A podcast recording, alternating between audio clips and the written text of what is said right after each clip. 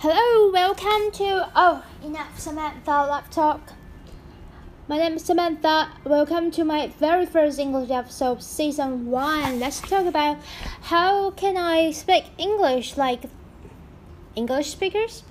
Well, as some people may know that I haven't come back to Taiwan for like three years, but I literally only stay in America one year and Australia for two years. But then I have this sort of accent is kind of weird for my most of friends, and I always thought I must be in somewhere. Um, I must be uh, in some of the expensive cram school or kindergarten, and I always been well educated. My parents pay a lot of tuition fee or anything, but actually I have to say that none literally I couldn't read A to Z or I couldn't pronounce anything. I have zero knowledge about English t- until I was fourth grade of uh, primary school.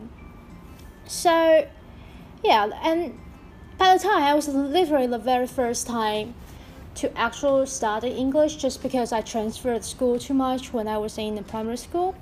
So I was one of the problem students for my teachers. It's kind of annoying my teacher because I couldn't recognize the the letters, and I could, couldn't pronounce, you know, any letters or any word until well by the time my almost almost my friends like could read or speak properly. So yeah, lots of people just talk about that and ask me why would I have that sort of you know ability and that sort of things. I always encourage them, well, it's never too late and you don't actually need to follow the cram school or what others say because I never actually follow them.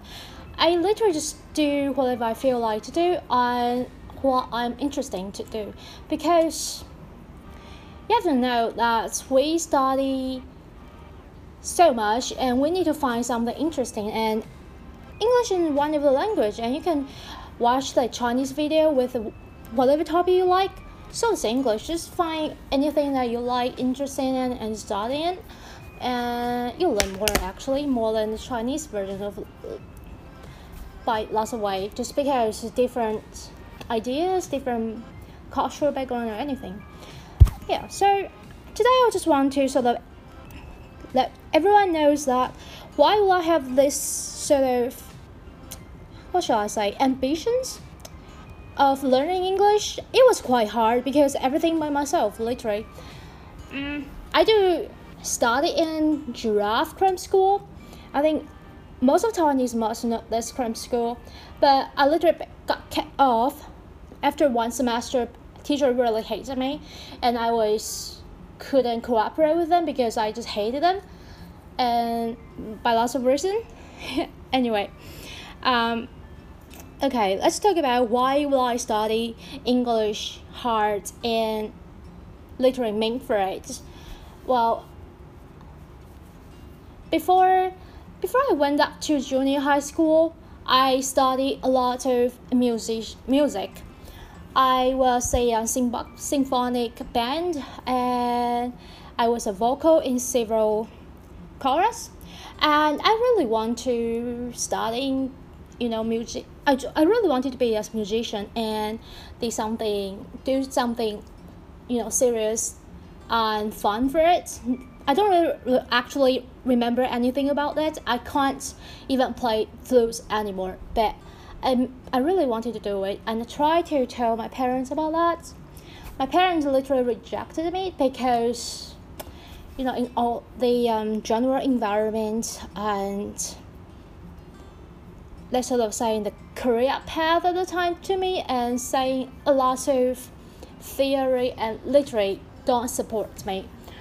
But, you know, to study English, especially in Taiwan, is ridiculous, expensive, and you always have to be a top two in your class. And then you had the chance to get into the test, and very few percent of the student will, pick up, will get picked up, and then so that you can be a music class. My parents didn't want me to be that sort of students because then I will lose my fun, I'll lose my childhood, and that sort of stuff. And also, it's super expensive. Then I realized, well, that is not the um, system that I want to go through, and I hated it. But I didn't know why I hated it because I, I was so young. I was like 10 or 11 years old, probably fifth grade of um, primary school. I decided my very first career path. Then everyone rejected me. So then, by the time I told myself, I told everyone, I'm gonna study abroad. I want to leave this country because I hated it. I don't like to, you know, sit down the um the tab on the desk since 7:30 until 5 and then sometimes parents send me to um Korean school. Not really, but I still hated it. Uh, by a lot of reason, I just hate it and I was still do good. I still got a lot of rewards. Don't don't get me wrong with it. I was kind of excellent in the class. I was not top three, but top ten, as always. Few times I got top three. Anyway, I just don't think that sort of stuff actually value me. Even I throw back, I don't fucking remember anything I I, I actually studied and learned from school, but I studied so hard and spent so many times on my desk instead of because I'll have fun, have the sunshine on my face. So then, what I started to do was because I love the a um the, the nature I love the animals so I started to I started to watch a lot of like uh, channels like Discovery, Animal Planet, or anything like that I don't really understand what I say, but I read Chinese as the subtitles anyways. But then start from that. It's kind of fun and it's interesting. Then I start to have magazines. Then I just go through all those process. I will have more details for the up the other episodes. But then anyway, I start to repeat and learn their accents and try to get what I should learn and what I actually interested. But then at the same time, I just want to let you know, at the same time, I still have to pass through uh, all the um, exams, tests, whatever, to go through my school time. It was hard, it's not always fun, and it always very competitive, but English always be one of the most subjects in my school life. Then I have this accents just by should I say accidents? Because none of my family have this have this accents. And I as I just told you I couldn't even read any letter I couldn't pronounce anything until I was like almost 10 or something then I just literally decided my career path and have these sort of ambitions in the next two years. Then from that, I studied English really hard, but mostly by myself. Yeah, so I literally just want to tell people that, well, first of all, it's not your fault that you cannot speak properly or anything, or you can't do something good or whatever.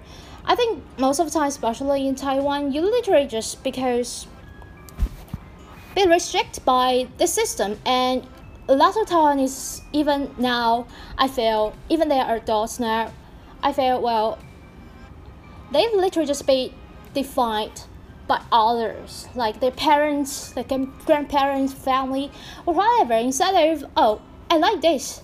I like this job so I love to do with it or something or whatever. Anyway, but they will do whatever they got told and they will be judged by others instead of well you know sometimes the result is not really good but I enjoyed it and I learned few things from that. So yeah I may, I may fail sometimes but I learned something from something fun.